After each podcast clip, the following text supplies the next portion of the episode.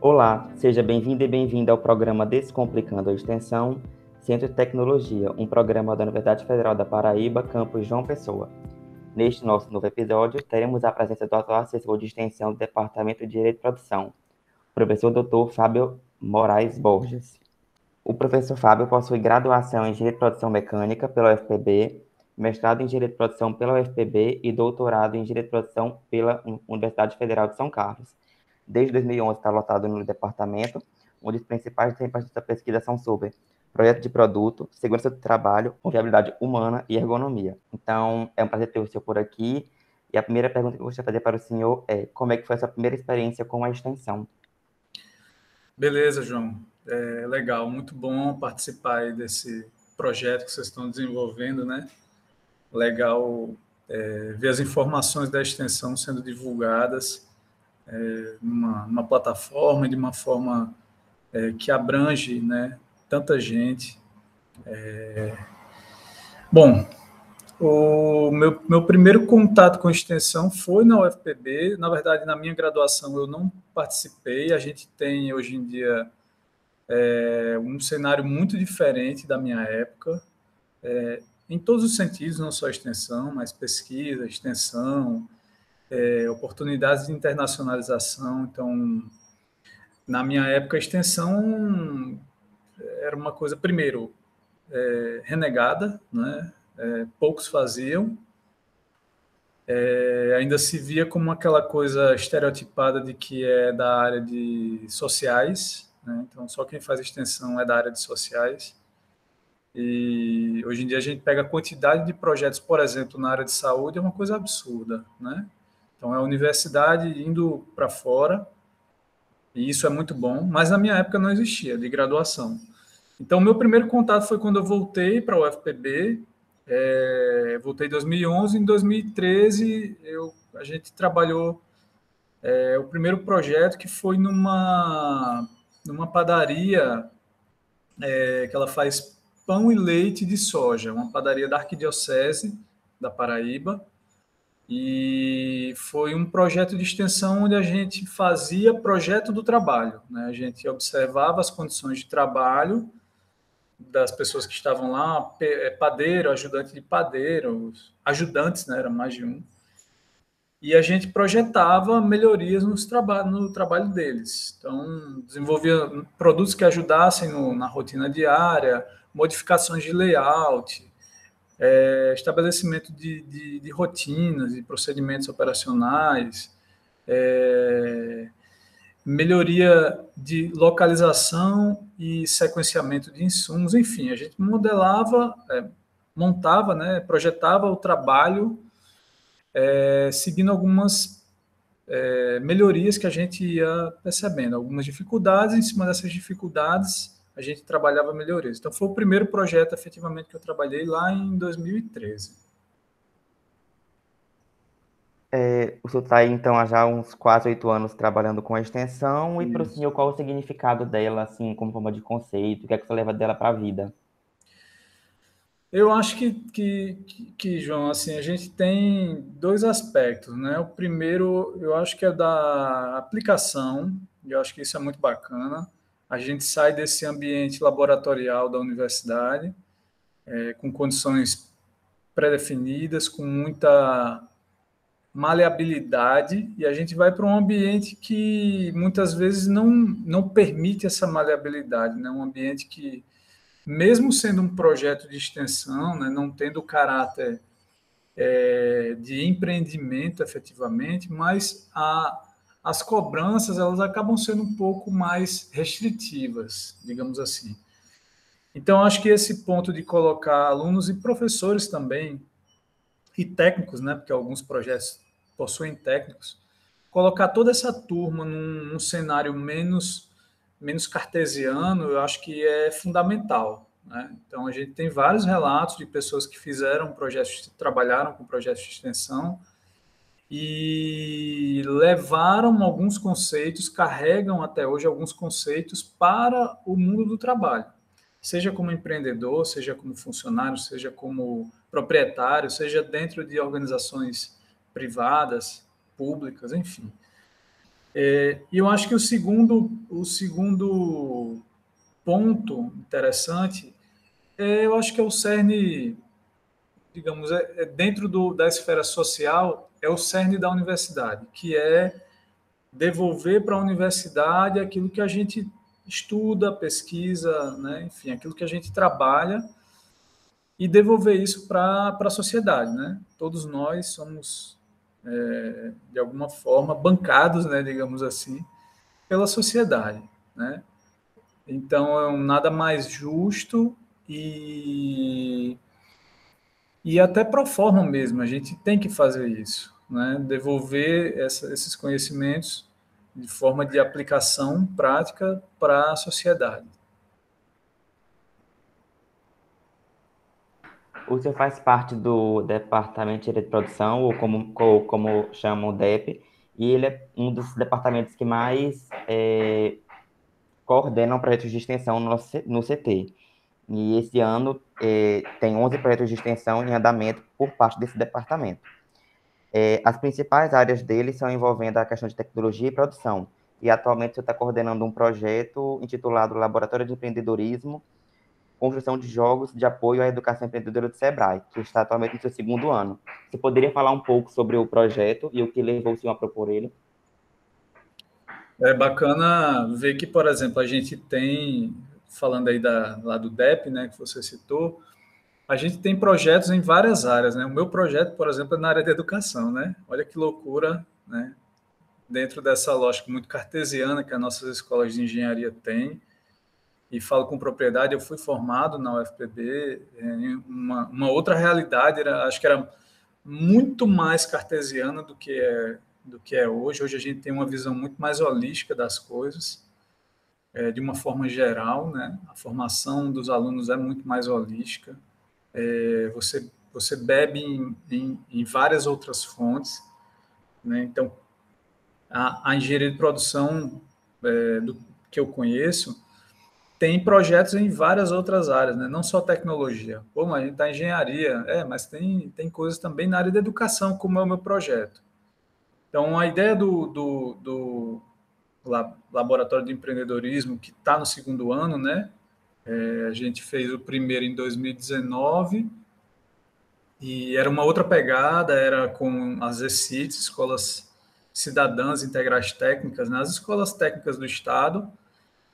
E nesse ano a gente a proposta é trabalhar com desenvolvimento de games que ajudem na compreensão de conceitos básicos de empreendedorismo. Tá? Então, questões como é, roadmap, mindset, é, escalabilidade. Então, são questões que quem já está no meio, né, no ecossistema de empreendedorismo há um tempo, já conhece isso. E às vezes nem conhece, né? Às vezes fala muito mindset, mas não sabe o que é um mindset efetivamente. Então, a ideia é trabalhar esses conceitos por meio de games que é também uma tendência que a gente vai ter, é, é ter cada vez mais serious games, né, jogos sérios, digamos assim, na tradução livre, é, que são jogos que são utilizados para trabalhar algum conhecimento. E no nosso caso, são conceitos de empreendedorismo. E aí, tanto para pessoas que têm uma ideia, que vão começar toda a jornada do empreendedorismo e fazer um plano de negócio, é, montar um canvas, olha aí, canvas, né? Outro, outro, tem, outro é, tema que a gente também tende a discutir nesse, nesse, nesse game, é, que é um conceito que é muito comum na área de empreendedorismo. Então, é, pessoas que estão pensando em empreender, é, pessoas que já são empreendedores, seja microempreendedor ou microempreendedor individual, o, o famoso MEI, ou pessoas que trabalham com educação empreendedora, como professores de empreendedorismo, mentores, tutores de, de cursos de, relacionados a, ou ligados a empreendedorismo. Então, toda essa galera aí, é, o, o, o, os jogos que a gente vai desenvolver são voltados para essa, essas pessoas. Esse é o nosso público-alvo. Tá? Então, a gente vai fazer isso. É, a gente tem no projeto, pra, também para você ter uma ideia aí da diversidade e de como a gente já mudou né, nossa cabeça, como a gente mudou nosso mindset. A gente, eu tenho quatro alunos no projeto. É, eu sou de engenharia de produção, eu tenho dois alunos de engenharia de produção mecânica, um aluno de ciências da computação e um aluno de pedagogia. Na minha época, imaginar que a gente poderia trabalhar com uma pessoa da pedagogia era uma loucura, né? É, não vou nem citar o que, era falado quando a gente trabalhava com alguém, por exemplo, do CCHLA. E hoje em dia a gente entende que cada formação tem suas competências. Então, eu não tenho competência nenhuma para trabalhar as questões de pedagogia dentro do, do desenvolvimento de um game ninguém mais adequado do que um aluno, professor, aluno da pedagogia. Né? É o métier deles, é o conhecimento deles, é, são as habilidades que eles têm. Então, o, o, projeto vai nesse sentido e a gente conta com o apoio do Sebrae, porque falou empreendedorismo no Brasil, tem que ter o Sebrae junto, não adianta. Né? Então, é, são eles que recebem os empreendedores, são eles que recebem as pessoas com as dúvidas. Então, se a gente vai tentar sanar algumas dúvidas por meio de Serious Games, a gente tem que ir na fonte. Onde chegam as dúvidas? Então, a ideia é fazer essa parceria, já estamos fazendo a parceria com o Sebrae nesse sentido, tá? Só para deixar bem claro que o DEP é um dos departamentos que, no ano de 2021, mais tem projetos de extensão em andamento, é, tendo 11 projetos de 48 de todo, de todo o centro. Então, quase um quarto dos projetos são do departamento de produção. E, querendo ou não, o formato híbrido e remoto acaba é, tendo consequências na viabilidade dos projetos. Quais são os pontos negativos e positivos que o senhor consegue elencar sobre essa nova, esse novo tipo de trabalho? É, eu acho que o, vamos lá, positivo é, é o reflexo, na verdade, não só para a extensão, mas para a gente, né, é, na educação e no trabalho como um todo, a gente se viu obrigado a aprender um monte de outras coisas, né?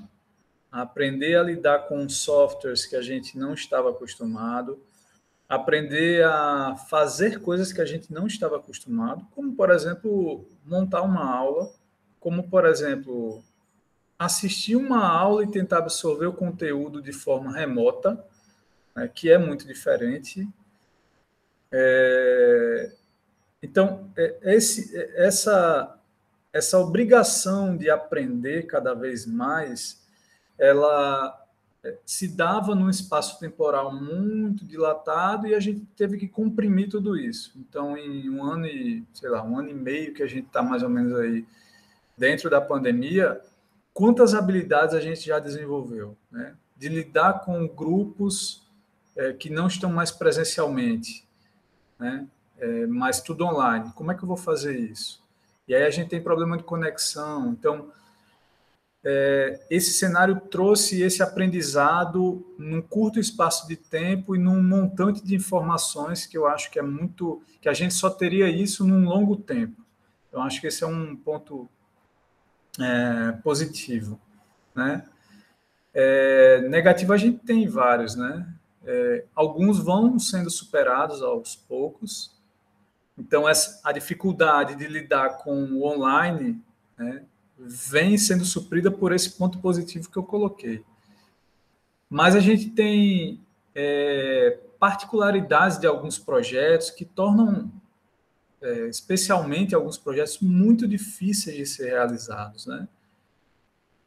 A gente teve muito problema, eu tive muito problema no projeto passado, é, porque era também o desenvolvimento de games, mas a, a lógica não foi construída dentro da pandemia, né? A lógica nasceu fora da pandemia, então a gente teve que, que, a nossa visita, né, o que a gente ia fazer nas ECITs, nas escolas técnicas, o projeto passado também foi lá, era ano passado era em Bahia e Mamanguape. E a gente ia fazer visitas, e acabou que tudo isso foi por água abaixo, a gente teve que mudar tudo. A ideia era fazer jogos é, físicos, né? jogos de tabuleiro, jogos com peças, né? E tudo isso teve que ser completamente modificado. A gente teve que desenvolver jogos online. Desenvolvemos dois. É, então, esse esses pontos negativos eu acho que são mais críticos ainda dependendo do projeto, porque quando a gente fala de extensão, a gente fala de aplicação externa, né? a gente fala de extramuros da universidade, normalmente, né? a grandíssima maioria dos, dos projetos. E quando você imagina ir lá para fora, você encontra uma barreira, digamos, biológica, né? E isso tem é, dificultado bastante alguns projetos. Então, acho que esse, para mim, é, é, o, é, o, é, a principal dificuldade. Né? E tudo isso teve que ser feito, como eu comentei agora, de uma forma muito rápida.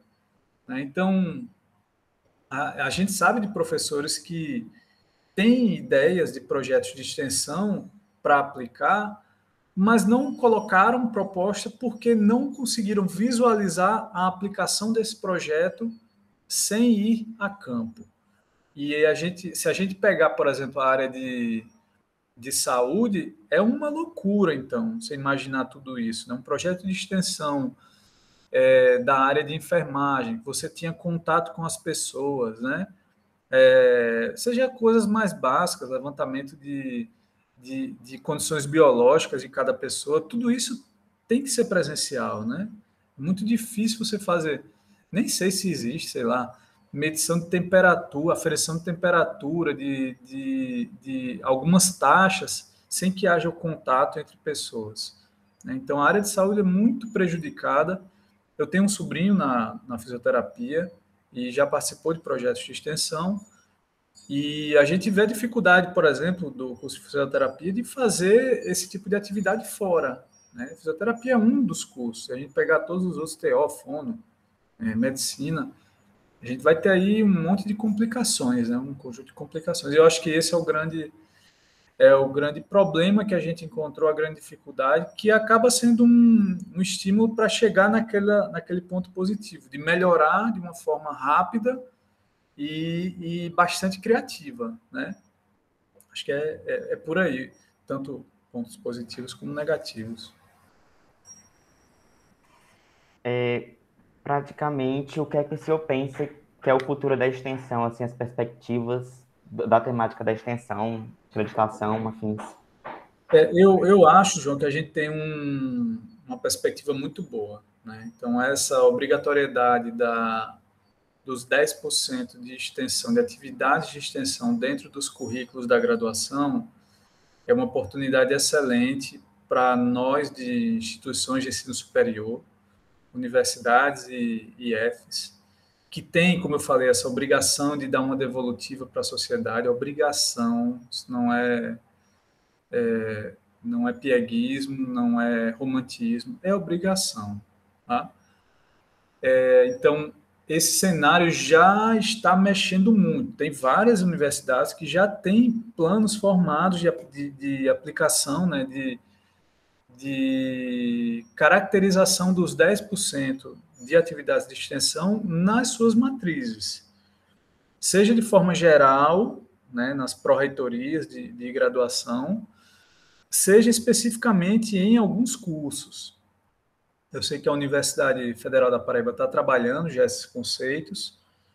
É, é, novamente, é um desafio também, né? Não é, não é criar disciplinas para que elas alcancem. Então, vamos lá, empreendedorismo, é, desculpa, extensão 1, 2, 3 e 4 para atingir 10% da carga horária. Não é isso. São atividades de extensão dentro dos currículos. Então, a gente vai ter que pensar como é que eu vou aplicar isso. Eu consigo, dentro de uma disciplina de projeto de produto, fazer a aplicação desses conceitos no extramuros da universidade? Caracterizar isso como uma atividade de extensão universitária, né? estender para o extramuros aquilo que a gente trabalha e aprende e, e dentro da universidade, no intramuros da universidade. Então, eu acho que isso já tem uma perspectiva, já tem um cenário muito bom e eu acho que a perspectiva é cada vez melhor. Até porque, João, a gente está pensando nisso aí dentro de um cenário pandêmico. Então a gente já vai carregar uma série de pensamentos de, putz, como é que eu vou fazer essa aplicação dos 10%, levando em conta que eu posso fazer algumas atividades online, porque nós estamos nisso aí, né? E não há perspectiva, pelo menos nesse semestre, de haver retorno de atividades é, de ensino. Então, a gente já vai estar pensando nesse cenário de 10% de aplicação da extensão dentro de um cenário, dentro de uma lógica, dentro de um mundo que vive uma pandemia. Então, acho que a perspectiva é a melhor possível. Muito obrigado, professor Fábio, e eu agradeço ao senhor, primeiramente, por ter participado e pela disponibilidade de tempo para participar do nosso podcast. Beleza, valeu, João, obrigado, viu? Um abraço e, e muito bacana o projeto de vocês. Obrigado. Para entrar em contato com a gente, basta entrar em contato pelo nosso e-mail ou Instagram disponibilizados na descrição do podcast. O programa é uma realização da assessoria de extensão do Centro de Tecnologia da UFPB.